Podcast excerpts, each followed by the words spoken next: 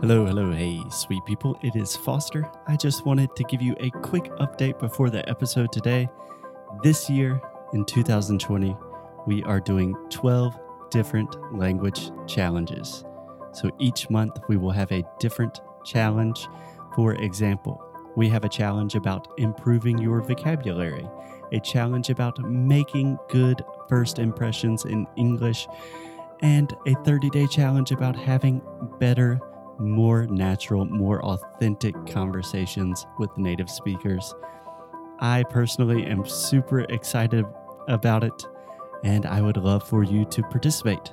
So, if you like this show, if you like what we do, and you are serious about improving your English in 2020, then I really think you should participate in some of these challenges. So, if you would like to learn more, just check out inglesnuecru.com. Let's get on with the show.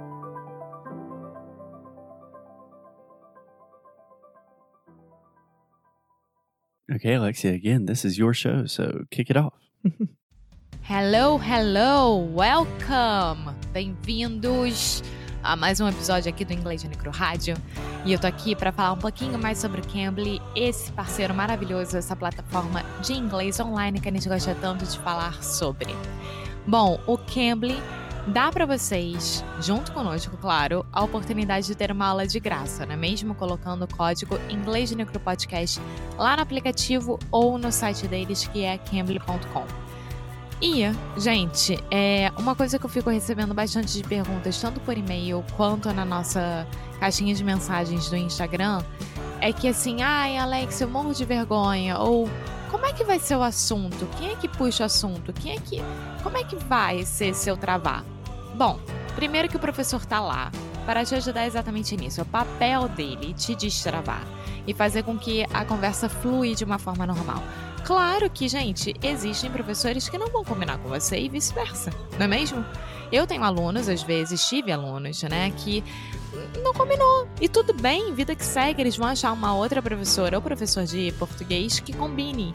E a mesma coisa pode acontecer com vocês. Então, a melhor forma de vocês testarem é com o nosso código Inglês de Necro Podcast e ver como é que funciona. Para então você começar a fazer aulas, achar um professor que você realmente curta bastante e desenvolver um relacionamento muito bacana com eles, tá?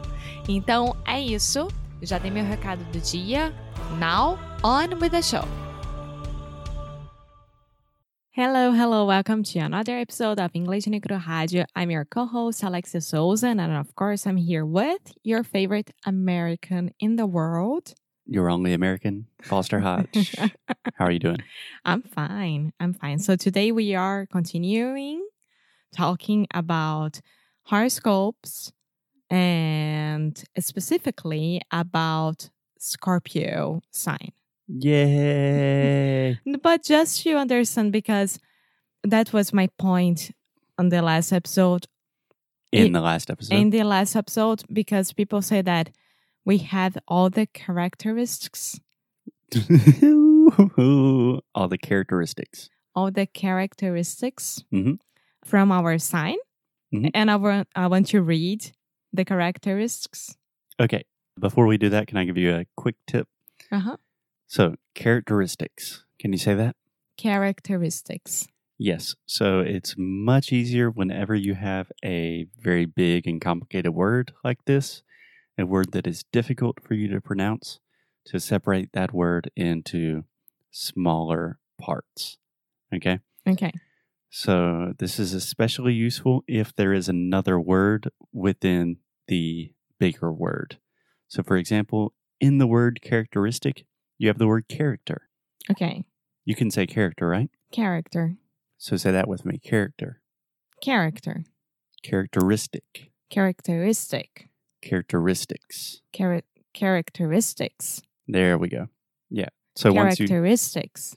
Perfect. Perfect. So, the stress is on the penultimate syllable, the next to last syllable. And it's actually a double stress. Characteristics. Characteristics. Characteristics. Perfect. Much Okay. better. See, Awesome. those big long words are not so scary sometimes. Is there any other word that I could use besides of characteristics in this situation? Yeah, of course. Which are? attributes, traits. Tra- traits. Yes, it's it's here. Traits. Cool. Yeah, I didn't know that. Traits. Yeah. Okay. Good word. So the first one would be passionate, which means controlling. Do you think that you are a controller person? Okay, two corrections. First, passionate. You said passionate. Passionate. So remember the majority of adjectives in English that end in ate, we will simply produce the it sound. So passionate, Passionate. delicate, Delicate. adequate, Adequate. adequate, Adequate. articulate. Articulate. There we go. Yeah. So you want to get that eight sound out of your mouth and it. Passionate. Perfect. Okay. Do you think you are a passionate person? Yeah. yeah, with stress, that does not mean you have to scream. But yeah, I would say I'm passionate about some things. I don't think that necessarily means I'm a controlling person. Kind of seems like a false dichotomy, but sure. yeah, what's written here is that if they are into you, then they are into you and they will want to know everything you do, think, believe, etc. So, then they're talking about scorpions. yes. Okay. And Did sometimes we say that we are get- both scorpions? Yeah. Okay. So when we really are into a person, we want to know everything about them. Yeah, we are really into this person. And sometimes it can get a little bit too much. Mm, Perhaps. I think in a very general way, I kind of have the tendency to if I if I really get interested in something, I'm very interested in it, and if I'm not interested, I don't really care. So, if you really want to try to make a stretch, okay, yeah. The second one will be persistent, which means obsessive. obsessive. Okay. So the way they're describing this is they give one positive thing and then give the negative side of that. Yes, it says that they are relentless, seriously. Give a Scorpio a meaningful and positive purpose, purpo- purpose, Purpose. Purpose. purpose. That's the schwa sound. Uh, purpose. purpose, There we go. and they could change the world. There's no stopping them. Self doubt, recriminations, a lack of confidence, this is alien to them. See, this is why. Okay, yeah, this is why I think this is so much bullshit. You're using so many different adjectives that don't mean the same thing. Just because I am persistent does not mean that I am obsessive compulsive. Just because I am passionate about things does not mean that I don't struggle with self doubt. Yes, but the, the thing is, people who really believe in the horoscopes, they would say, oh, it's because your sun is not a Scorpio. Your sun is, for example, Virgin, is Peixe, Pi- Pisces. Eh, como é que é peixes? Pieces, I Yeah. believe. Pisces. And I think Virgin would be Virgo. Virgo. Yeah. So they will make like, oh, it's because you have this part of the other sign in you. Yeah. Do you think this belief of, in horoscopes and signs in Brazil is it connected to religion at all, or is it totally like do really religious people also believe in signs? Because I seem like there would be a lot of conflict. I think so. I think it doesn't matter. I mean, really, really religious people, I don't think so. But normal people like who are Catholic or who are Jew, Jew, can I say Jewish. Jewish, who are any other kind of religion, that's fine. You read online and you can continue with your faith, no problem at all. All right, cool. And the other one would be strategic, Strategic. strategic, which means secretive. Secretive. Yeah. Scorpios treat daily life like a mission, so they are on point, focused, and ready to work their charms, strengths, advantage, advantage, advantages Nossa, amor. to get Está what they want. And they always know that they want. Okay, so let's just take a quick pronunciation break. Strategic Strategic advantages. advantages. There we go. Yeah. Yeah. So they're saying on one hand, you are good at like planning and accomplishing things. But on the other hand, that can mean you are like secretly plotting some evil plan and you always have a second motive that people don't know about. Is that what I'm understanding? What I always tell you that I would be an amazing spy. You know that that I would be awesome for CIA, MI5, whatever. That's why I'm kidding. Here they say No, that Can I stop you real quick? Just everyone listening, you've listened to Alexia for almost 500 episodes. She truly, truly believes that she should be a spy and would be an amazing spy. I'm I will let good at stalking. Our listeners decide if Alexia would be a good undercover agent. I would. I would because an agent has to has to go be, besides you and you don't need to know that it's there. Like it has to be a very, very normal person. And I am a very normal person. Okay, that was a great interview application for the CIA. Okay. The other one, which I think we are, is loyal, but at the same time is vengeful.